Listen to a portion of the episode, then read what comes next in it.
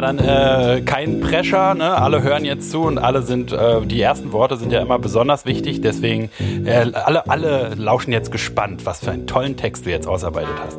Also, meine lieben Damen und Herren, liebe Kinder.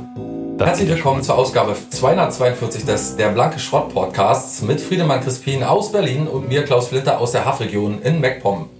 Wir haben in der letzten Folge großspurig und geheimniskrämerisch angekündigt, äh, dass es heute besonders sich lohnt einzuschalten. Denn heute haben wir seit langem mal wieder einen Gast, besser gesagt eine Gästin. Die musste meiner Schande gestehen, dass ich sie bis vor kurzem noch gar nicht kannte. Und umso mehr freue ich mich natürlich, sie heute kennenzulernen, denn sie ist deutlich vielseitiger als ein Schweizer Taschenmesser, ein wahrer Tausendsasser. Wikipedia meint, sie kommt gebürtig aus Lüneburg, ist Theatermacherin, Schauspielerin, in verschiedenen Kino- und Fernsehproduktionen zu sehen, Hörspielproduzentin. Feature-Autorin, Radiodozentin, Meister-Yogalehrerin, Gründerin einer Yogaschule und noch vieles mehr. Sie schreibt gerade an ihrem ersten Buch und äh, produziert auch Hörspiele, habe ich glaube ich schon mal gesagt. Ne? Darüber äh, hinaus wird sie uns hoffentlich gleich mehr erzählen und natürlich munkeln unsere langjährigen Zuhörerinnen jetzt, da äh, haben die beiden Frechdechse doch wieder ein lustiges Fake-Hörspiel-Interview zusammengeschustert, aber nein, ich kann euch versichern, entgegen den vorherrschenden Naturgesetzen hat sich ausnahmsweise mal wieder jemand gefunden, der uns äh, mit uns Konversation betreiben mag. Ob das gut geht, wir werden sehen. Wir freuen uns sehr, dass sie hier ist und begrüßen Sie ganz herzlich Iris Dissel.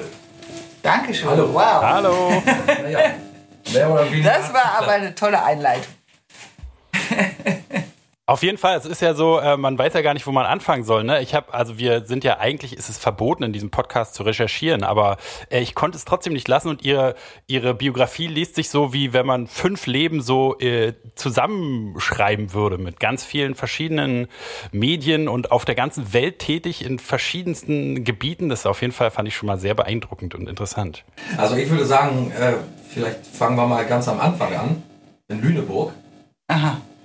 Da geboren und wie lange da aufgewachsen zum Beispiel? Okay, da waren wir nur ein paar Monate. Ich bin geboren in Lüneburg am Sande. Ähm, aber nach ein paar Monaten sind wir dann schon weggezogen nach, glaube, nach Hattingen und dann ging es nach Lüdenscheid. Da war ich vier. Ähm, mein Vater war Verwaltungsrat, ist dann immer hochbefördert worden in die nächste Stadt. Und mit vier oder fünf sind, bin ich dann, oder ist er dann in Lüdenscheid geblieben, bis, zum Abitur, bis ich Abitur hatte. Die sind noch da und ich war dann weg. Und wie ist es in Lüdenscheid? Steppt da der Bär oder wie ist das Leben eines einer Jugendlichen in Lüdenscheid? Nee, stimmt nicht der Bär. Ich habe das als sehr ähm, eng empfunden. Also wenn ich mal äh, mit einem jungen Mann aus dem äh, ZEP, aus dem Jugendgymnasium, die Wilhelmstraße, unsere Fußgängerzone runterging, dann wusste das mein Vater schon am Mittagstisch. Also so war das. Also fast dörflich. Ich komme auch vom Dorf, also von daher, da weiß hier, kennt jeder jeden, jeder Genau. hat eine Geschichte zu erzählen. Das so war das. So, und dann erwachsen, sage ich jetzt mal, fertig mit der Schule, fertig mit der Ausbildung. Gab es eine Ausbildung oder? Am, Nee, ich habe? Gymnasium da gemacht und dann bin ich erstmal ein Jahr auf Südostasien-Reise gegangen. Oh, Und das war damals ähm, noch nicht so normal wie heute, gehen ja viele nach der Schule, aber damals war das noch nicht so richtig und Frau alleine eh nicht. mhm. Ähm,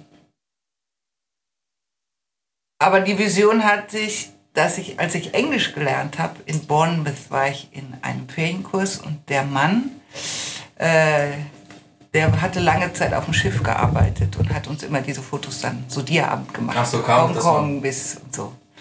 Und dann habe ich mir damals geschworen, sobald die Schule fertig ist, werde ich ein Jahr weit wegreisen und die Welt kennenlernen. Mhm. So kam das. so kam dann auch die Liebe zum Reisen oder oder ja Das war schon immer. Also dieses Gefühl, ich muss hier raus, das war, ähm, sobald ich kann, das war, also ich habe, äh, ja, das war ganz früh so. Was hat dieses Gefühl denn angeregt, zu sagen, ich muss hier raus?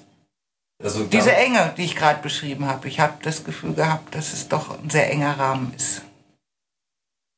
Ich mache jetzt gerade so, also Ja. das Herz ist ja, eng. Man ist also, eingesperrt man, quasi. ja, so. Aber auch so vom System her oder war es nur so, sag ich jetzt mal, räumlich, dass man gesagt Nein, auch vom System her. Wir hatten ein Wochenendhaus ähm, äh, an, in der Nähe der Bigge, ein Naturschutzgebiet und das war mitten im Wald und mein Vater hatte da die Bienen von seinem Vater übernommen und Forellenteiche.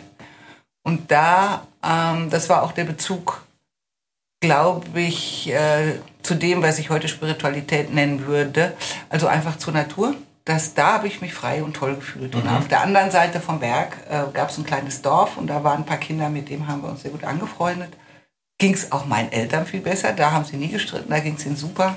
Sonntags auf dem Damm sitzend, ähm, äh, eine HB rauchen, die haben sonst nicht geraucht, ein Glas Moselwein trinken beim Frühstück und dann wieder ins Bett zu gehen und Oh. wir konnten dann Ja. verschwinden. So. Aha. Es war einfach eine ganz andere Stimmung und ähm, ich wusste, in meinem Leben will ich mich so fühlen. Und ich will mich nicht so fühlen wie in Lüdenscheid in der Schule, im Gymnasium, wo dann erstmal klar wurde, dass man immer von außen gesagt kriegt, wann man richtig ist und was man zu tun hat. Und das hat in mir, ja,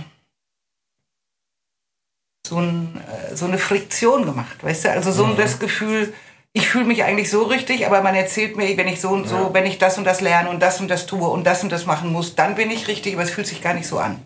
Mhm. Und diese, diese Spaltung habe ich durch die zwei Welten, in denen ich sein durfte, sehr stark erf erf erfahren. Und ich wollte so leben, dass es sich so anfühlt wie in der anderen Welt, also im Wald Ja, ja, ja. und mit den Freunden. Ich glaube, das war eigentlich das Gefühl, dass ich Gott sei Dank diese andere Welt noch hatte, wo ich einfach loslaufen konnte und unter Bäumen liegen.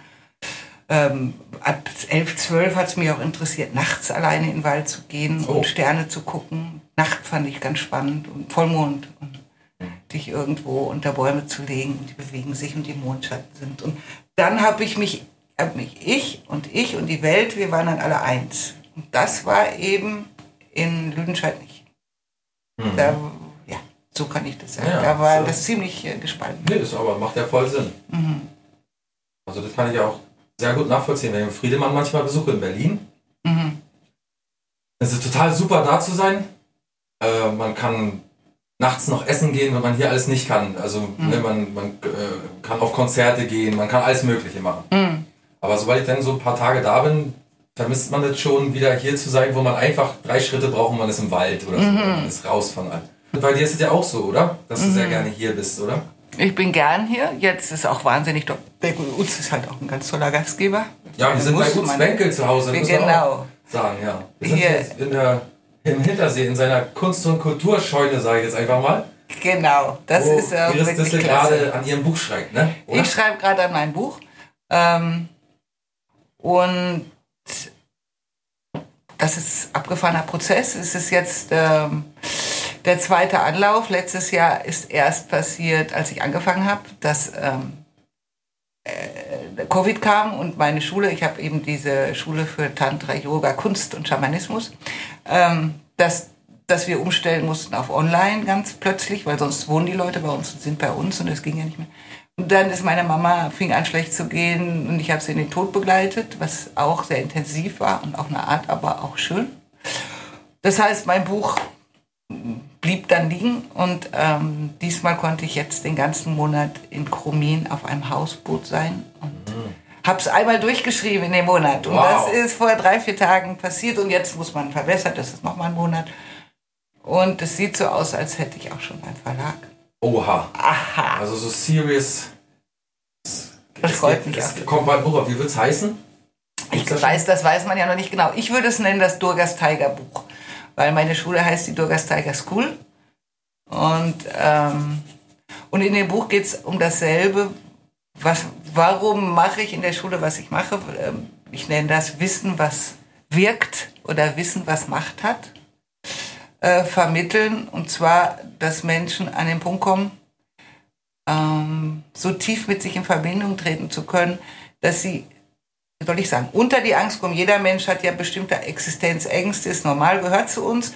Und aber unsere Gesellschaft, ähm, durch das, was du eigentlich gerade gefragt hast, kann man zu verbinden. Durch dieses Schulsystem, in dem wir sind, wo man uns immer von außen sagt, wann wir richtig sind und wir, was wir fühlen, ist dann eben nicht richtig, macht das, das produziert auch Angst. Und wenn ich aus dieser Angst meinen Beruf wähle zum Beispiel, weil man sagt, das sollte man jetzt machen, und ich spüre aber, es stimmt nicht, aber ich spüre auch nicht, was eigentlich stimmt, äh, dann äh, geht mein Leben irgendwo hin und ich folge meinen Ängsten. Und ich finde, das sieht man in dieser Situation gerade in diesem Moment draußen in der Welt erschreckend. Die Leute folgen ihren Ängsten und nicht mehr ihrer Macht oder ne, mit der Situation umzugehen.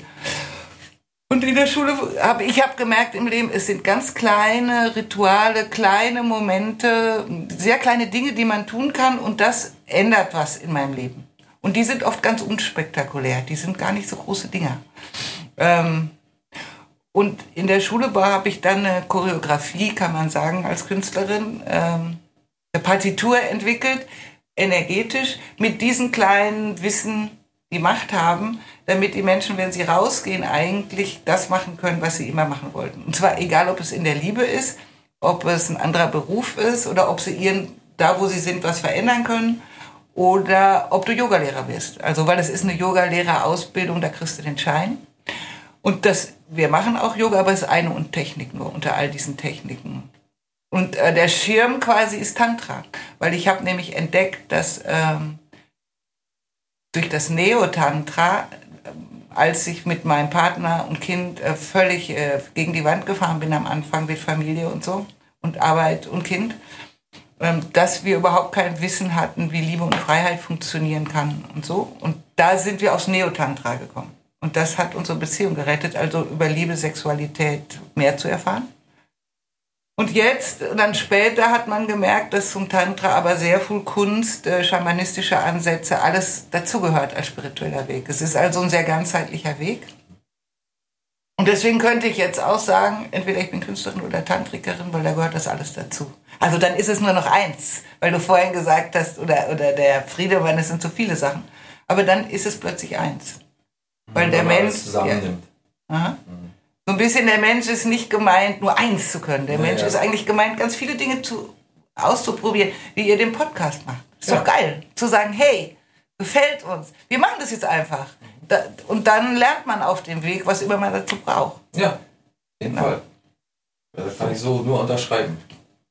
Aber das stimmt auch mit der Gesellschaftshaltung ist es ja auch so, äh, kennst du äh, Bowling for Columbine, diese Dokumentation? Da Wow. sagen, da wird ja auch irgendwann gesagt, dass die Kinder gar nicht losrennen würden und so, so eine Scheiße bauen.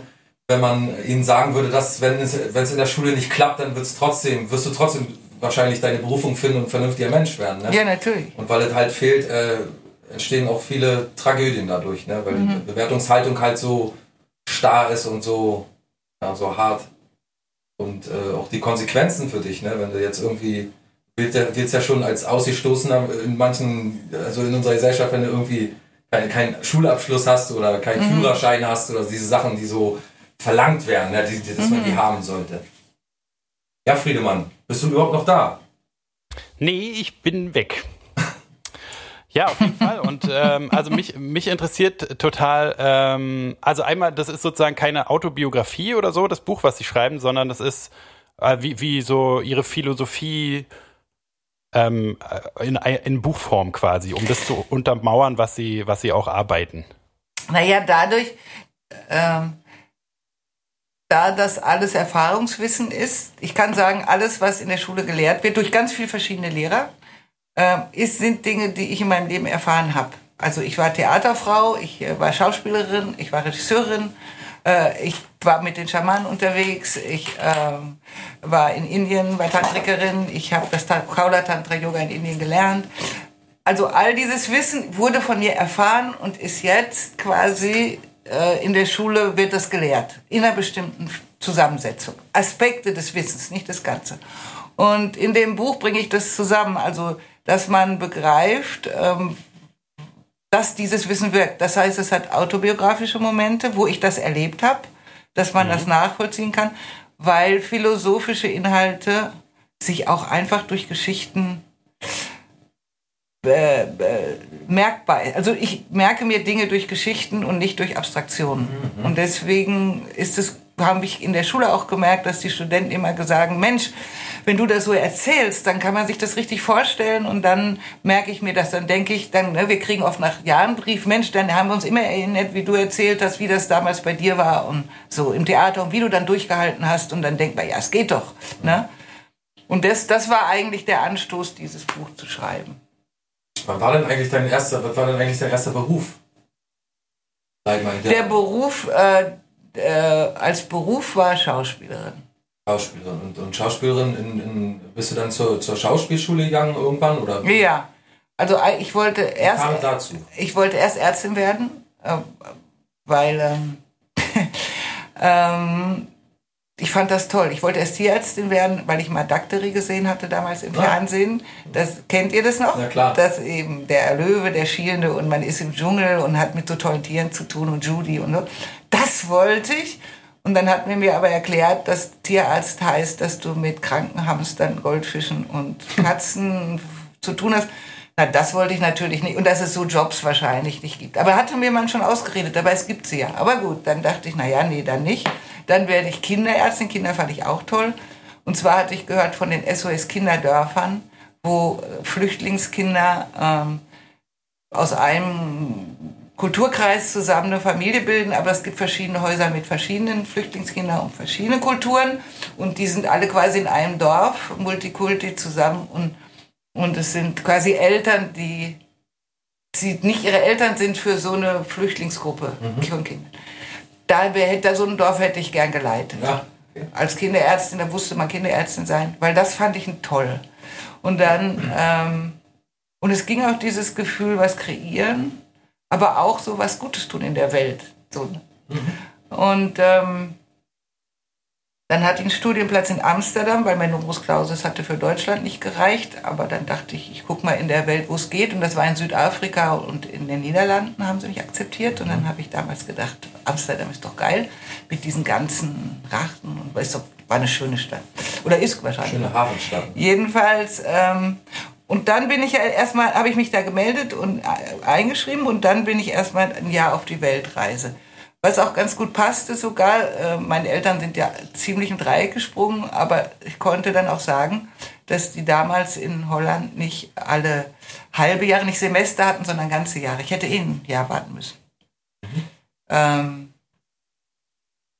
Genau, und auf der Weltreise habe ich dann geguckt, was für Leute faszinieren mich eigentlich. Welche Berufe haben die? Weil so ganz sicher war ich dann nicht mehr, schon da nicht, ob das mit der Ärztin überhaupt wirklich stimmt.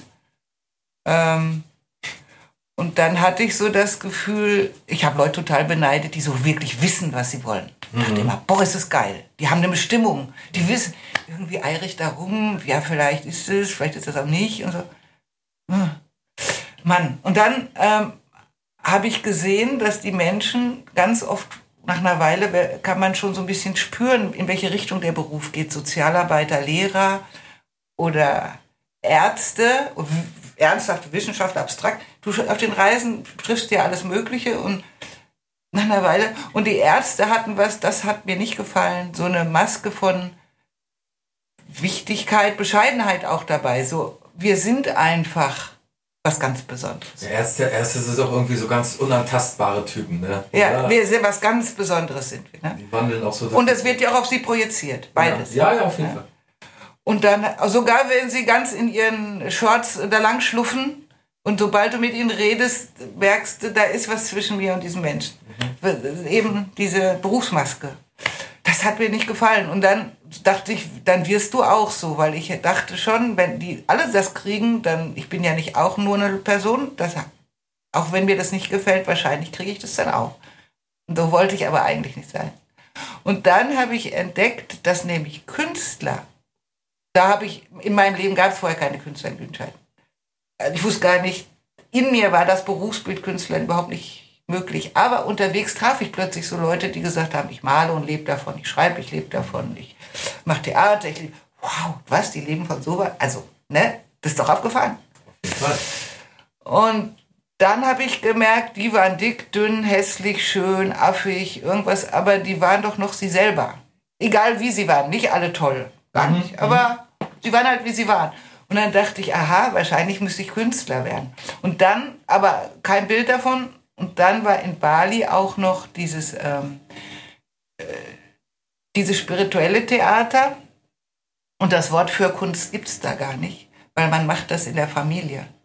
Völlig abgefahrene Kunst, aber das Wort gibt es nicht, weil die Familie setzt sich zusammen und arbeitet den Tanz aus. Oder man malt zusammen alle an ein Bild, malt nicht einer. Der am besten vormalen kann, malt und die kind, bis zum Kleinkind malen aus und die Oma. Oder so, ja. Also, und das andere Dorf macht Schmuck und, und das, aber die Theatergeschichten haben mich total fasziniert. Die irre. so. Ähm, dann habe ich mir alle Aufführungen angeguckt und habe gedacht, und auch, dass es so spirituell war, dass es so, du hast gespürt, die machen das und die werden so groß in dem. Da ist so ein normales Mädchen, normaler alter Mann und dann siehst du sie auf der Bühne und es schien wirklich was in die eingefahren zu sein. Das war so. Mhm. Und dann dachte ich, ja, das würde ich auch gerne. Aber damals noch mit dem Gefühl, 100 Prozent, das ist eine Welt jenseits von irgendwas, was ich erreichen kann. Also es hat mit mir sowas von gar nichts zu tun. Die kleine Iris aus Lüdenscheid, also so. Und dann habe ich aber überlegt, ich könnte vielleicht doch Schriftstellerin werden, weil ich war so gut in Deutsch, weil ich war lesesüchtig, ich habe alles gelesen, das war meine kleine Fluchten. Äh, Vorgebrauch schütteln hat dann meine Eltern immer gesagt, weil ich habe nichts mehr gehört, dann wupp, weg war ich. Mhm. Und dann, dann dadurch war ich gut in Aufsatz und dann habe ich gedacht, jetzt werde ich Schriftstellerin, wird doch gehen. Das Aufsatz schreiben kann ich doch. Und dann habe ich mir das aber auch nicht zugetraut, dachte ich, naja, aber richtiger Schriftsteller und also das und dann ne, Leben Journalistin. Und weil ich habe den Film gesehen, All the President's Men. Und dieser Film ging um den Watergate-Skandal. Zwei Journalisten lösen den Watergate-Skandal aus und bis Nixon gestürzt wird. Mhm das war fast wie Doktrin. Das wollte ich werden. Ja. Das fand ich geil. Ja. Oh! Abenteuer, äh, was Gutes tun, die Menschen aufklären. Ich habe gesagt, das ist doch noch besser. Und dann, ähm, da gab es damals noch keine Journalistenschulen, aber es hieß dann, machen irgendwas einen Doktor, was dich einfach interessiert und dann bist du Journalist. Also dann, ne, schreiben kannst du ja und so. Da dachte ich, oh ja, jetzt, was interessiert mich denn jetzt so toll? Dann habe ich Philosophie, Kunstgeschichte und Politik studiert, also ähm, Philosophie, nein, erst, dann habe ich gewechselt Kunstgeschichte im Hauptfach Philosophie, Politik nehmen. Und habe mich total gelangweilt und fand das ganz blöd. Und dann habe ich gleichzeitig Volontariate gemacht, macht man ja, an den Zeitungen. Und dann ist mir schon aufgefallen, wieder ähm, mein Bild vom Journalisten und was da wirklich abgeht, hat so ziemlich gar nichts miteinander zu tun. Und dann habe ich vor allen Dingen gemerkt, in dieser Zeit habe ich ja immer Nachrichten geguckt. Ne, war ja klar, musste alle Zeitungen lesen, Nachrichten gucken, dich total informieren, was läuft da im Journalismus. Das fand ich schon spannend, aber ähm, ich habe dann plötzlich gesehen, hey, die Leute wissen ja fast alle. Und also man kann in Deutschland an Informationen drankommen. Also dieses, dieses Watergate, man klärt auf und die Welt ändert sich. Meistens ist es nicht so. Meistens wissen die Leute, eigentlich können sie es wissen und die ändern sich nicht das war ein schockierendes Ding zu begreifen. Mhm. Die ändern sich nicht, obwohl sie es wissen. Und dann fing ich an nachzuforschen, woran das liegen könnte und kam dann drauf, dass, ähm, dass eben Wissen über Geschichten erzählt werden müssen, dass sie mit Emotionen und Herz verbunden werden müssen. So, so weit war ich. Dann habe ich angefangen, Kurzgeschichten zu schreiben und kam dann in Pop Sunday. Das war in, beim Bayerischen Rundfunk, ich war in München in der Uni-Zeit war das ähm, eine Sendung für junge Autoren, wo sie eine Stunde selbst gestalten konnten, ihre Geschichte vorlesen, dazwischen Musikauswahl machen. Hatten so eine Stunde. Da habe ich ein paar Mal gemacht, das hat mir gefallen. Und dann ähm, hat mich der Intendant eingeladen und hat gesagt, hören Sie mal, ähm, Ihre Geschichten sind schon okay, aber naja, gute Geschichten, aber wir kriegen ganz viel äh, Hörerpost, wenn Sie gelesen haben. Und Sie lispeln und Sie sprechen zu schnell. Sie haben Sprachfehler. Und die Leute schreiben nicht, trotzdem schreiben die mehr auf ihre Person hin und sie haben da ein Talent. Warum lernen sie nicht richtig Sprecher zu sein? Sag ich was? Radiosprecher? Ja, zum Beispiel habe ich gesagt, ja, nee, ja, danke. Okay. Dann war wieder eine Einladung vom Philosophieprozessor zwei Wochen später. Bei Ihnen hören die Studenten zu bei den Vorträgen. Das gibt es sonst nicht, die langweilen sich immer. Und äh, so toll sind die aber nicht, sondern es ist ihre Art zu sprechen. Ich glaube, sie haben das Talent, das weiß ich noch, Telefonbücher vorzulesen und die Leute hören zu. Machen Sie was draus. Dann habe ich gesagt, was soll ich denn da draus machen? Und dann meinte er, werden Sie doch Schauspielerin. Und dann hat das so Klick gemacht mit dem, ach ja, dann könnte ich ja die Geschichten, die ich da vorlese, anders erzählen. Also ich bin nie Schauspielerin oder Theatermacherin geworden. Es hat, bis dahin hat mich außer jetzt in Bali, ich war überhaupt nie im Theater. Also dreimal im Kindertheater, äh, Weihnachten in Hagen, Peterchens Mondfahrt. Also musste dieses Talent quasi erst freigeschaufelt werden oder mit dem Wald eigentlich an, ans Tageslicht gefördert werden. Ja, das, das hat ja tatsächlich irgendwie gar nicht durch den eigenen Antrieb so richtig entstanden, sondern da bist du ja irgendwie schon mit der Nase drauf gestoßen worden eher, oder? Zum Schauspieler schon, aber der Mangel war, wenn man es so erklären will, das Lebensgefühl. Ja, okay. Dieser Mangel war, dass das Leben, in all dem, was ich gemacht habe, das Lebensgefühl, was ich haben wollte, ihm einfach nicht drin war. So kann ich sagen. Und auch, wenn ich dann in die Zukunft geguckt habe, fand ich auch, wenn ich dann da drin arbeite, das ist es, es fühlt sich, das fühlt sich nicht richtig an. Mhm. Und aber das war nicht Mangel als Hilflosigkeit, als was mache ich denn jetzt, Mann? Man wird ja immer älter, der Druck kennt ihr ja auch wieder. Mach mal. So, und, ähm, und dann, als ich das mit dem emotionalen Erzählen erkannt hatte, deswegen auch Kurzgeschichten schreiben und den Weg gehen, dann kam das, kannst du auch sagen, dass das Schicksal dir dann sowas sagt, okay, geh mal da lang. Mhm. Und vielleicht war das gar nicht schlecht, dass ich als Schauspielerin nicht den Ehrgeiz hatte, ähm, ich will draußen. Also es war nicht von außen. Ich habe mich nicht von außen gesehen, um Schauspielerin zu werden. Das haben ganz viele Theaterleute oder so, dass sie sagen, oh, ich will so, so berühmt werden oder so. Mhm. Das war es nicht. Ich wollte meine Geschichten weiter erzählen. Und ich glaube, das war nicht schlecht als Ansatz. Es ging immer darum, dass ich mich verändere, dass ich in so eine Freiheit komme mit dem, was ich tue und das vermitteln kann. Das hat mich nämlich auch schon vorhin interessiert, weil Sie meinten ja, dass in Ihrem, also dass Sie so als äh, beim Aufwachsen dieses so äh, äh, quälen fanden, von außen so bewertet zu werden und man fühlt sich so, wird aber von außen so gesehen und so. Und das ist ja eigentlich was, was man so klischeemäßig im Theater oder so bei Schauspielern auch vermuten würde, dass man halt super mit der mit der Außenwahrnehmung so also darauf angewiesen ist, wenn man jetzt berühmt werden will, ne, ähm, als Schauspieler, dann muss man ja irgendwie versuchen, seine Nische zu finden und dann genauso zu werden, wie die Leute einen wahrnehmen wollen, müssen, sollen und so. Das, das hatte ich mich vorhin schon gefragt, wie das so zusammenpasst, aber das war quasi gar nicht ihr Wunsch oder ihr Antrieb daran. Nee, das war nicht. Und dann auch die Zeit in der Schauspielschule, darüber habe ich gerade geschrieben, deswegen weiß ich das alles ganz so gut. Aber ähm, das war eigentlich ein Weg äh, zur Selbstwerdung.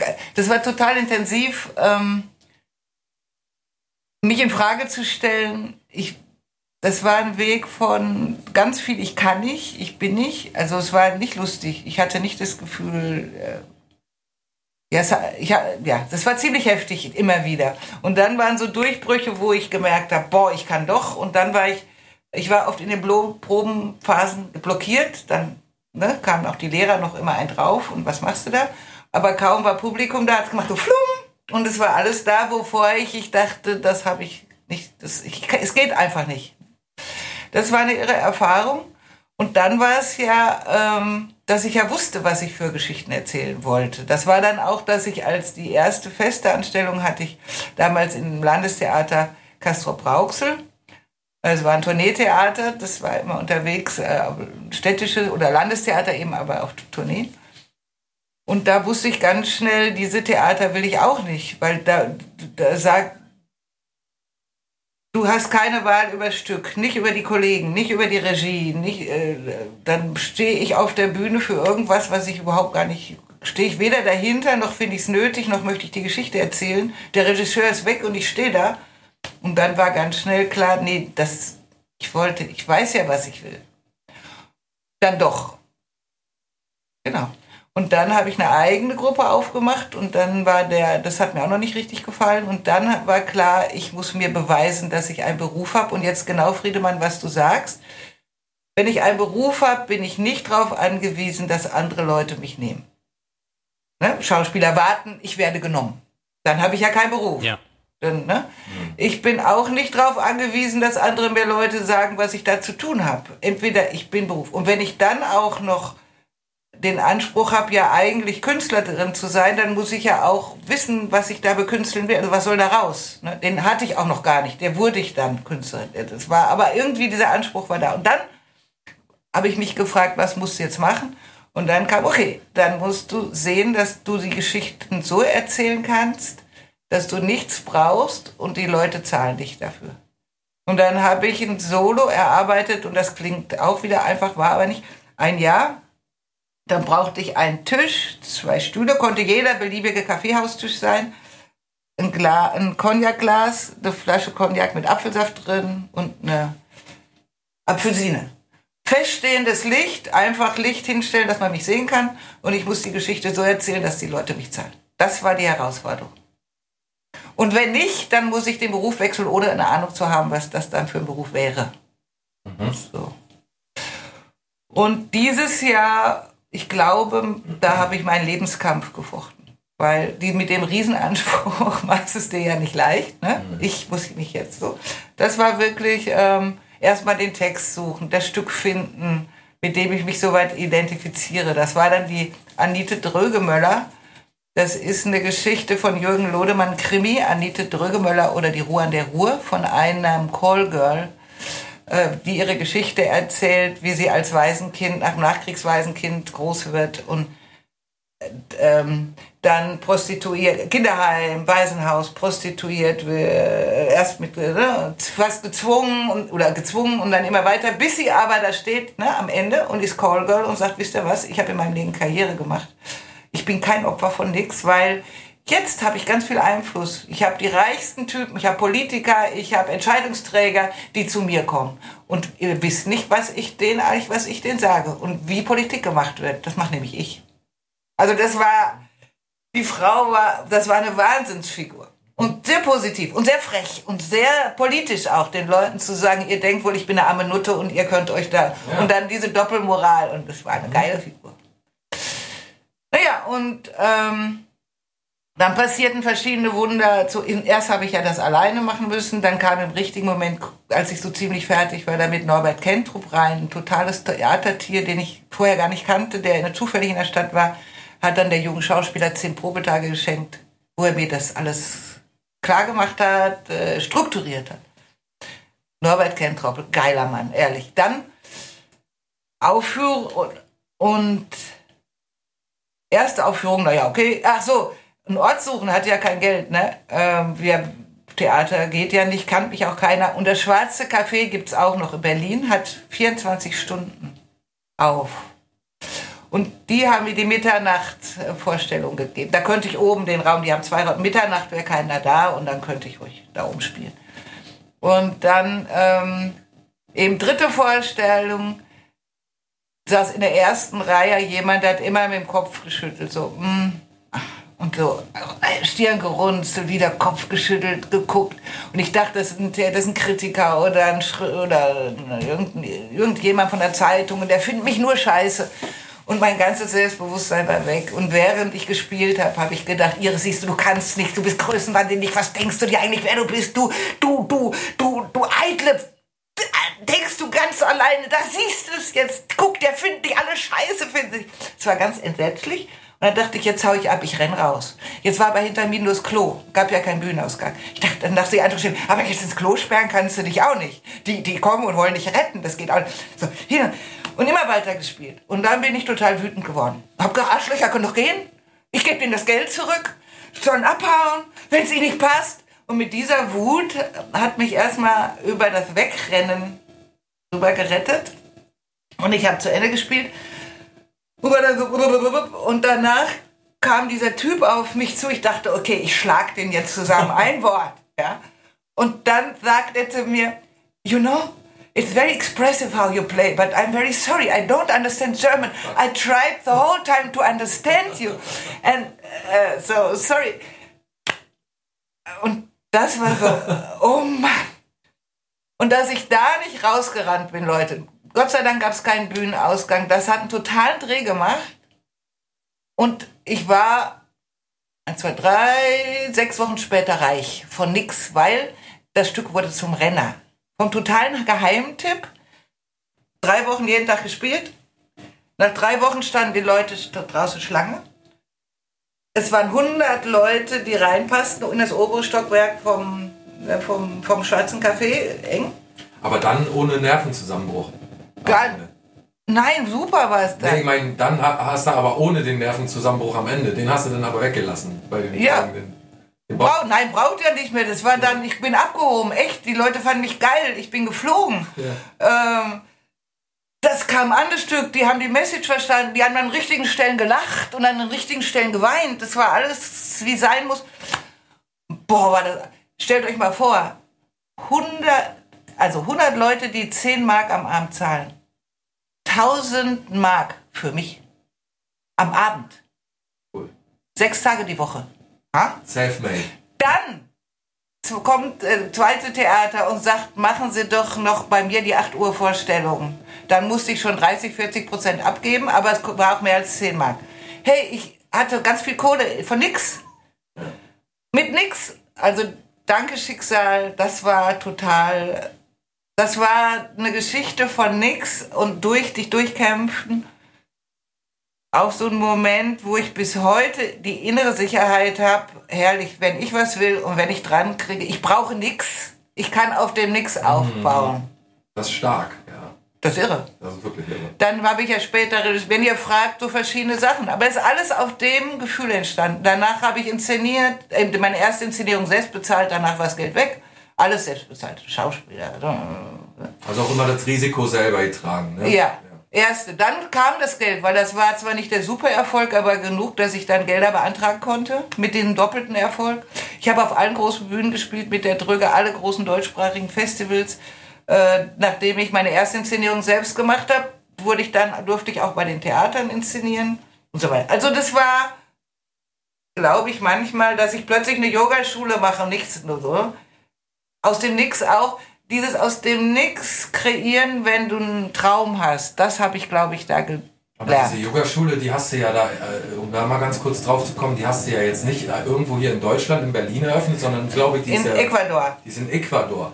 Wie kommt man denn dazu, in Ecuador eine Yogaschule zu öffnen? Weil ich meine, weißt du, wenn du in Berlin bist, da, da siehst du an jeder Ecke eine äh, Yogaschule und ein Yogacafé und, und diese, diese, ich sag, ich nenne sie jetzt mal so als Dorfi, äh, sage ich mal so ein bisschen so Hipster-Gegenden kennt man ja. Äh, und das ist ja dann doch schon ein bisschen, erinnert mich ein bisschen an Schlingensief, der hat ja so ein, so ein Operndorf irgendwie in Afrika Mhm. bauen wollen. Das sind ja Projekte, die sind schon ziemlich ambitioniert, oder? Naja, ich habe vorher Filme gemacht in Ecuador. Das war noch ambitionierter, glaube ich. Aber ich bin, äh, also mein Theaterlaufbahn ging steil nach oben. Die letzte Inszenierung war an der Freien Volksbühne Berlin. Das war damals Westberlin ja noch. Das war kurz vor der Wende. Und es war eins der drei großen Theater Berlins. Und, aber kurz vorher ist mein Kind gekommen und ähm, das war so eine Bombe. Und ich war klar, dass Theater und Mutter sein, so wie ich Theater gemacht habe als 24 Stunden, das ist mein Leben und Alltag gibt's gar, brauche ich nicht. Das, ist, das ging nicht. So. Und dann war ein Schritt zu sagen, wieder längere, aber äh, was mache ich denn jetzt? Und auch mit Partner. Das war eben eine Wahnsinn nach Hamir, was ich vorhin schon gesagt habe. Also da Tantra, sonst hätten wir das nicht geschafft. Und dann sind wir quasi ausgewandert. Weil ich wusste, wenn ich mit dem Theater aufhöre, stell dir mal vor, du bist Regisseurin, Schauspielerin an den großen Bühnen. Jetzt sitzt du in deiner Altbauwohnung mit deinem Baby und schuckelst und, und die Freunde kommen von vorbei und sagen, mit dir kann man sich ja gar nicht mehr unterhalten. Alles Künstler. Soll ich mein Kind im Besenschrank sperren oder was? Während ihr da, also kein Verständnis. Dann war klar, ich muss, wenn ich das lasse, muss ich ganz was anderes. Und da war der Sprung, durch welche Zufälle nach Ecuador. Und ähm, genau, und dann haben wir da gewohnt und dann habe ich da erst ein Kulturradio aufgebaut und akustische Kunst mit Indianern, war viel im Dschungel, weil das hat mich eigentlich interessiert. Da waren die indigenen Kulturen und habe mich dann sehr intensiv mit Indigenen auseinandergesetzt, mit denen Radio gemacht, während ich das Radio aufgebaut habe mit äh, so einem Kulturradio in Quito. Also alles mit Äquatorianern. Spanisch gelernt, konnte kein Wort, als ich da ankam. Wow. Dann, da, und dann war ich im Dschungel ganz viel. Und, den, den Sohn konnte ich mitnehmen von 5, 6. Der war vier, als wir, als, als wir da richtig hin sind. Ähm, und der war in der, äh, es gab eine, im deutschsprachigen alternativen Raum sehr bekannt, dieses Pesta, das ist von den Wills, eine Schule, eine Montessori-Schule. Jetzt gibt es nicht mehr. Aber die haben viel Bücher veröffentlicht und alle Leute, die so freie Schulen wollen, auch in Deutschland, Schweiz, Österreich, kennen die eigentlich. Da war der, als er klein war. Und wir wohnten einfach auf der anderen Seite von der Schlucht. So sind wir nach Ecuador gekommen. Und Yogaschule, ja gut. Das war, dann habe ich erst, erst Radio gemacht, dann Filme gemacht, dann wieder kurz zurück, drei Jahre nach die Schweiz, weil mein Partner hat Heimweh gekriegt. Da habe ich dann zwei Arte-Filme gemacht, ähm, aber auch einmal Ecuador, einmal Indonesien, also immer Indigene. Mhm. Und dann zurück, weiter Filme gemacht. Und dann war so klar, ich brauche einen Bruch. Man kann auch mit Tollern arbeiten, Burnout kriegen. So eins nach dem anderen. Der Sohn war mittlerweile groß an der Uni oder schon fertig sogar. Und dann ähm, habe ich wieder ein Jahr Pause gemacht und habe gesagt, jetzt mal sehen. Und in dem Jahr bin ich, habe ich einmal diesen Camino gegangen, da Compostela und danach war Herbst und was mache ich jetzt? Und dann dachte ich jetzt, vom, aus Osten kommt das Licht, jetzt gehe ich nach Indien, weil da ist warm. Und dann bin ich also nach Indien und hab, wollte wissen, was das alte, äh, das traditionelle Tantra, gibt es das da noch? Und wenn ja, wie sieht es aus? Also, weil was wir, was wir gelernt und angewandt haben, war das, äh, was sich Neo-Tantra nennt, was der Osho zusammen mit Psychologen äh, entwickelt hat für westliche Leute. Und zwar vor allen Dingen den, äh, vor allen Dingen den erotischen, energetischen Teil. So, und das ist aber nur ein ganz kleiner Teil vom Tantra. Das hat mich also interessiert und bin da an eine Schule gekommen ähm, und den, die nannten, die heißt Shrikali und sagt, sie ist eine traditionelle Tantra-Schule. Und ich hatte mir Rituale und Geheime schon, ne, so äh, besondere spirituelle, sexuelle und alles möglich vorgestellt, war überhaupt nicht, es war eine Yogaschule, Kaula Tantra Yoga, tantrisches Yoga, ganz meditativ, drei Stunden die Session mit ganz viel Meditationsphasen dazwischen. Äh, keiner verbessert dich, du findest die Asanas in dir. Das heißt, keiner sagt dir von außen, wann du richtig bist, darum ging es genau da, du weißt, wann du richtig ist, wenn du da mal locker lässt und dir das zutraust. Und dann habe ich gemerkt, dass ich da wahnsinnig viel lerne, genau über das, mich noch tiefer von innen wahrzunehmen. Und hab, ich hatte schon mal überlegt, und man fragt mich, warum machst du nicht eine Theaterschule auf, eine Schauspieler oder Theater ins Regie, oder warum machst du nicht eine Filmschule auf, oder und ich habe immer gesagt, ich, ich bin Künstler, ich mache die Sachen, ich will keine Schule aufmachen. Und da war zum ersten Mal das Gefühl, boah, da, und da, dieses, diese Art des Yogas, wenn ich da noch Sachen mache mit der Kunst und aus dem Schamanischen mit den Indianern und aus dem, dann kann ich was aufbauen, was Menschen wirklich transformiert. Und dann ist das, was ich früher wollte, dass Menschen sich verändern können, aber mittlerweile durch Film und Theater und, und Film und Theater und Radio war klar, von außen kannst du den Leuten nicht sagen, dass, was sie machen sollen. Das klappt nicht. So verändert sich, sie merken wir ja. Also muss man gucken, wie kann man ihnen die Techniken geben, dass sie sich von ihnen selber verändern. Da wissen sie schon, was sie zu tun haben. Da muss man es ihnen nicht sagen. Weil ich glaube, wenn du mit dir in Kontakt kommst, jenseits der Angst, dann sind Menschen jetzt mal gut. Dann sind sie super, dann, sind, dann haben die Mitleid, dann wollen die helfen. Was dich abhält, sind deine Muster, deine eigenen Ängste, deine eigenen Minderwertigkeitskomplexe machen, dass du eng wirst, dass du Angst kriegst und dann willst du es für dich haben und hältst fest. So?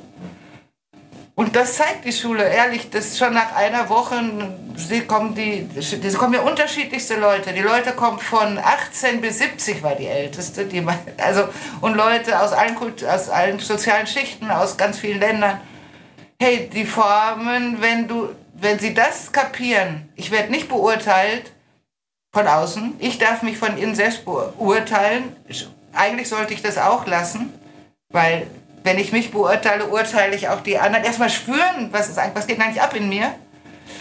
Dann öffnet sich da ein Raum jenseits von mögen und nicht mögen. Dann sind alles Menschen, die sind auch auf dem Weg. Und das ist super, dass ich da nicht alleine hocke in meinen Prozessen. Ja. So nur Ja, klar. Sehr, sehr verständlich und auch sehr interessant und facettenreich. Aber wir wären ja nicht der Banke Schrott Podcast, wenn wir nicht auch ein bisschen Schabernack vorbereitet hätten. Ja. Äh, denn wir haben hier ein paar dieses oder jenes entweder oder äh, Fragen vorbereitet für dich. Ich stelle die Frage äh, und du musst so spontan wie möglich entscheiden und antworten. Beides gilt nicht. Und als kleine Vorwarnung sei angemerkt, ist auch ein bisschen äh, gemeines Would You Rather dazwischen. Also falls dir keine Antwort einfällt oder äh, du dich nicht äußern möchtest, sagst du einfach weiter. Was sage ich? Weiter. Weiter. Genau. Okay? Bereit? Ja? Kopf- oder Bauchmensch? Kopf, Bauch. Bauchmensch. Bauchmensch. Armin Laschet oder Annalena Baerbock? Kenne ich beide nicht. Okay. Äh, Hip-Hop oder Schlager? Hip-Hop. Schoko oder Vanille? Schoko. Wir sind ja beides zusammen. Ja, Schoko. Beides geht nicht. Ja, sag ich. Dann halt Schoko. Äh, Geld oder Freizeit? Freizeit. Äh, drei Tage eingesperrt mit Attila Hildmann oder Alice Weidel? Kenne ich beide nicht. Okay, das ist, ist ganz gut auch. Duschen oder Baden? Baden. Chaos oder Ordnung? Beides, aber Chaos. Äh, Kuss oder Gespräch? Kuss. Nachtragen oder verzeihen? Verzeihen. Dortmund oder Schalke? Dortmund. Fliegen können oder unsichtbar sein? Fliegen können. Langsam oder schnell? Oh. Heute sage ich langsam. Elefant sein oder Kuh? Elefant. Süß oder sauer? Sauer. E-Mail oder Anruf? Okay. Anruf. Verbot oder Anreiz? Anreiz. Drei Monate riecht alles nach verfaultem Obst oder schmeckt nach alles nach Weichspüler? Nochmal. Drei, Drei Monate lang riecht. riecht alles nach Riecht. verfaultem Obst, alles? Ja, riecht. Oder alles schmeckt nach Weichspüler? Riecht. Riechen. Okay. Dann hängt noch eine Frage, da sind wir fertig dann mit der Rubrik. Och, Da hängt noch eine Frage von Yoga-Menschen, denkt man ja, dass die so äh, vom Gemüt her, Gemüt her eher tiefenentspannt sind. Ne? Wenn so Leute, die Yoga machen und so, so Meditation, da denkt man, dass die eher entspannt sind. Jedenfalls jemand, der sich nicht so auskennt wie ich, der denkt, äh, gibt es denn auch Momente, wo du mal an die Decke fährst und sagst, so jetzt auf den Tisch haust und sagst, brüllst und sagst, jetzt ist Schluss hier? Gibt es Momente, die dich zum Ausflippen bringen? ja, natürlich. Ich meine, das ist ja auch ein völlig bescheuertes Bild von Yoga. Also, sorry, aber ähm, darum geht's überhaupt nicht. Es geht drum, also es geht immer darum, dass du ein lebendiger Mensch bleibst und alle Gefühle da sind und, und lebst. Also Gefühle sind dazu da, gelebt zu werden. Sonst ähm, baust du eine Maske auf, um dich wieder abzuhalten, das Leben zu leben. Also kannst auch ein cholerischer Yoga. Ja, natürlich. Okay, das habe ich nicht gewusst. Ja, kann man. Aber die Frage ist, wie bewusst bist du in dem? Das ist die Frage. Eigentlich äh, der Weg des Yoga oder des Tantras führt dich dahin, dass du immer bewusster wirst, was ist das? Was mache ich da in dem Kolleg? Wann, wann wende ich es an? Was du, was du versuchst hinzukriegen, ist nicht nichts mehr zu fühlen und deswegen so drüber den Wolken zu schweben, sondern dich selber kennenzulernen in dem, da, wo es dir selber wehtut, erstmal versuchen, das aufzulösen. Aufzulösen ist was anderes, als es zu unterdrücken. Ähm, und ich kenne fast keinen von den äh, Erleuchteten, die ich so kennengelernt habe in der Kumpmela oder irgendwo, die, die nicht mal total offen. Heiliger Zorn nennt sich das. Die sagen, hier, stopp. Welche Gründe gäbe es denn? Vielleicht so, vielleicht so, ein- so ein. Ich glaube, wenn die Würde des Menschen verletzt wird auf irgendeiner Ebene, von irgendjemandem. Also Respektlosigkeiten, Ungerechtigkeiten. So. Und ja, so. Dann habe ich noch eine Kleinigkeit, nämlich eine äh, Vervollständigungs Satzvervollständigungsrubrik. Wollen wir die auch noch schnell durchziehen? Oder? Ja? Wenn du das machst. Okay. Da musst du einfach den Satz, da, da musst du einfach den Satz jetzt vervollständigen. Oh je. Also, die Helden meiner Kindheit waren. Karl May. Oh. Ist noch ein? Karl May kam aber wie aus der Pistole. Old Shatterhand. Also ich schreibe ja. Old Shatterhand. Nee, der eigentlich nicht so. Old Surehand fand ich toll. Und Kolmar Puschi. Aber warte mal, noch ein. Ähm, Pippi Langstrumpf. Oh ja. Äh, dieses Jahr habe ich gelernt, dass. Ähm, dass ich meine Zukunft weiterhin selbst gestalten muss und darf mich nicht davon abhängig machen, was wie andere meine Zukunft sich vorstellen. Also das betrifft den Covid, ja. Ich muss Yoga Teacher Trainings anbieten und mir ausdenken und vorbereiten, obwohl die Wahrscheinlichkeit, dass die sagen, nö, Covid-Gesetz dürfen keine Leute zusammenkommen, recht hoch ist. Das heißt, scheiß drauf, die dürfen nicht meine Zukunft bestimmen. Das habe ich gesagt. Okay. Auch wieder ein schöner, schöner Schulterschluss zur, zur Jugend, oder? Genau dieses gleiche Ausgangsding, dieses Ich will nicht von ja, außen ja. bewertet werden, ich lasse mir nicht äh, sagen, wie ich mich zu fühlen oder zu sehen habe. Ne, vor allen Dingen, wir, wir schaffen ja Zukunft über, auch über Planen. Wir Menschen sind ja die einzigen Lebewesen, die, von denen wir wissen hier auf diesem Planeten, die das tun. Wir planen Wirklichkeit. Und äh, wenn wir das jetzt alle lassen und das den Covid-Planern überlassen, dann geben wir denen sehr viel Macht. Wir müssen weiter unsere Wirklichkeit planen, glaube ich. Also ist meine Überzeugung. Ich neige dazu.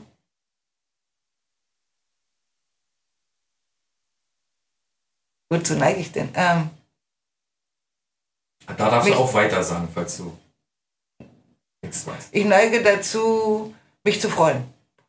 Ja. Ich hätte nie gedacht, dass. Dass, ähm, die, dass die deutschen Menschen eine zweite Covid-Welle zulassen. Was andere also das Verhalten dazu. Also ja. ne, sich einsperren lassen nochmal. Ja. Ich hätte nie gedacht, dass sich die Deutschen zweite Mal einsperren lassen. Ähm, was andere über mich denken ist. Eigentlich, dass ich ein freundlicher Mensch bin. Wenn ich wollte, könnte ich fliegen. Nächsten Montag werde ich vielleicht in Zeck fahren. Okay. Das war's mit der Rubrik. Ja. Ja, sehr interessant. Auch wieder professionell vorbereitet. Das ist die professionellste Sendung, die wir je hatten, glaube ich. ja. professionell. Weiß ich nicht, ob das so professionell rübergekommen ist, aber man gibt sich ja Mühe, ne? wenn man mal an eine Koryphäe gerät. Ich sage ja nur die professionellste Sendung, die wir je hatten. Das heißt ja nicht, dass es irgendwie nach anderen Maßstäben irgendwie was wert wäre.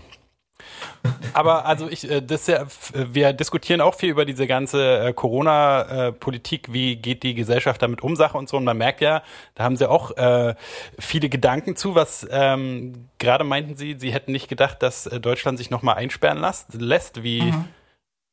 was genau meinten sie damit?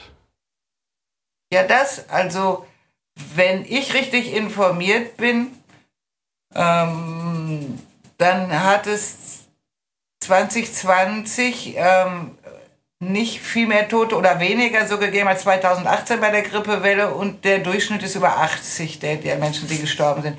Und dann frage ich mich natürlich, wenn ich das am Ende des Jahres mitkriege, ob ich weiter bereit bin, meine Kinder einzusperren, völlig kinderfremd, völlig lernfremd vom Computer zu setzen, kleine Kinder, was sie wirklich schädigt. Ne? Ähm, was mache ich da eigentlich mit?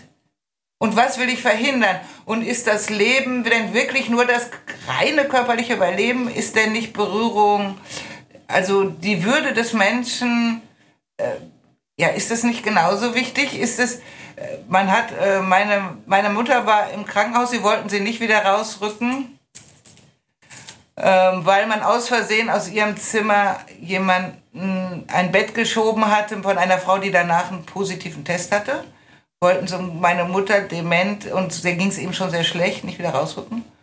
Und dann habe ich äh, ja ziemlich gekämpft, um sie dann doch rauszukriegen und habe sie rausgekriegt nach einem Tag und ähm, und dann hat aber in diesem Gespräch der Arzt gesagt, ja, ja, das wüssten Sie schon, viele würden alleine sterben, das wären halt, halt Kollateralschellen, das wäre natürlich ganz schlimm für die Familie und für den Menschen, der da alleine stirbt. Ja, geht's noch? Es geht zum Beispiel, selbst in, äh, wie heißen, wo die, wo die Menschen, jetzt kommt es mir nur Spanisch, ähm, Hospiz? Wo die, ja, genau, selbst in den Hospizen sollten die Menschen keinen Besuch kriegen, damit sie nicht andere anstecken. Hey, worum geht's ja eigentlich? Ne? Also, ich bin schockiert, wie ihr merkt. Ja. Also, äh, da gibt es meiner Meinung nach eine Unterscheidung zwischen Dingen, die äh, wutbürgermäßig sind, ne? die nicht nachvollziehbar sind für mich. Zum Beispiel die Anspielung darauf, dass wir im Nationalsozialismus wieder das Leben äh, und nicht mehr das Verständnis, dass das eigentlich eine Bedrohung ist, der Nationalsozialismus, und dass wir in keiner Diktatur leben. Diesen Vorwurf, ne, die Leute, die diesen Vorwurf erheben. Und dann gibt es Leute, die eben auch menschliche Fragen stellen. Und da bin, muss ich ganz ehrlich sagen, bin ich auch ein bisschen dabei, weil wenn meine Mutter im Krankenhaus liegen würde, weil ich, ich habe es ja auch aus dem Bekanntenkreis äh, oft erlebt, dass ein Familien, ein direktes Familienmitglied im Krankenhaus liegt, im Sterben liegt und nicht besucht werden darf. Von ja, das keinen. geht nicht. Und das würde ich tatsächlich auch nicht hinnehmen, muss ich ganz ehrlich sagen. Also dahin gehen muss ich dir recht geben, ja. Mhm. Aber das ist eben die Politik, die eben nicht unbedingt von der Wissenschaft sich die ganze Zeit tragen lässt, sondern auch dann mal politische Entscheidungen trifft. Mhm. Ja. Ich würde gerne noch sagen, ja. dass wie meine Schule heißt überhaupt. Ja, sehr gerne, klar. Also, die heißt Durgas Tiger School für Tantra, Yoga, Kunst und Schamanismus. Und Durga ist die Göttin, die immer auf dem Tiger reitet. Deswegen mhm. Durgas Tigerschule.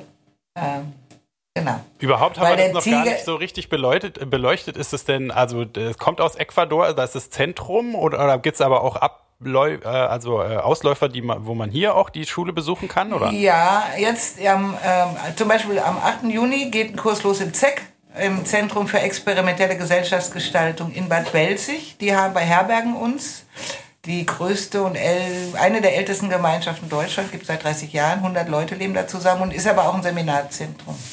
Und da ist jetzt drei Wochen, wer Lust hat, äh, wir dürfen plötzlich Covid-mäßig doch noch fünf dazu nehmen. Wer Lust hat, spontan zu machen, drei Wochen intensiv von morgens bis nachts. Dann packen wir es in die Show Notes rein. Dann musst du uns mal ein paar Links geben und dann packen wir es in die, in die Folgenbeschreibung, packen wir es mit okay. rein. Dann können die Gut. Leute, die sich dafür interessieren, da draufklicken und sich anmelden auch. Okay, super. Oder? Ja. Also du wirst ja eine Homepage haben, denke ich mal, ne? mhm. ne? oder irgendwie auch eine Internetpräsenz. Genau. genau. Ja. Kann man jetzt überhaupt nach, nach äh, äh, Ecuador reisen momentan? Na, die ist jetzt ja in ZEC. Und im Ecuador läuft aber auch eine an. Aber ich weiß nicht, ob am 8. Juni kommt oder man da mal nicht so generell kommt man da jetzt problemlos man, darf, man kommt problemlos nach Ecuador. Mhm. Man muss nur einen PCR-Test nicht älter als drei Tage. Okay. Ja, ja, die laufen voll. voll. Jetzt Juni, Juli ist voll in Ecuador. Juli noch nicht ganz, können noch zwei, drei Leute. Juni ist ganz voll. Ist ja eine kleine Schule, 20, 25 höchstens. Mhm. Genau, und im ZEC dürfen jetzt plötzlich auch 25 und vorher hieß es nur 15. Deswegen ja. haben wir noch Plätze. Sehr gut. Gut. Wunderbar, vielen hey, Dank. Es war danke, war schön. Sehr interessant, auf jeden Fall. mit euch zu plaudern. Ich habe gerade einen Monat ja geschwiegen, weil ich nur geschrieben habe, allein in meinem Hausboot. Das hat, im Moment merke ich, es macht mir total Spaß zu reden. Ja, das ist genau richtig hier. Genau. Ist denn da auch eine, Lesung, auch. eine Lesetour geplant oder sowas? Eine Lesungs... Ja, sobald das Buch draußen ist, unbedingt. Ja, sehr gut. Dann sage ich euch Bescheid. Auf jeden Fall. auf jeden gut. Fall dahingehend auch in Kontakt, ja. Dann können wir immer schön fleißig teilen. Okay. Ne? Ja? Ja, machen wir auf jeden Fall. Also ich bedanke mich auch nochmal okay. für das nette Gespräch, die vielen Einblicke in dein Leben. Ähm, euch da draußen bedanke ich mich natürlich auch. Äh, dass ihr immer dabei seid, immer dabei wart und ja, immer so heiß und schnell seid und schnell und heiß. Wir hören uns wieder am 18. Juni, dann zur Folge 243. Nächstes Mal wieder im gewohnt tiefschwelligen Niveau mit schlechten Witzen und dummen Themen. Und bis dahin wünsche ich euch alles Gute, schönes Wochenende, Friedemann. Ahoi. Und schönen Gruß. Und schönen Gruß und schönen Dank. Und schön. schön. Und schönen Gruß und schönen Dank. Tschüss.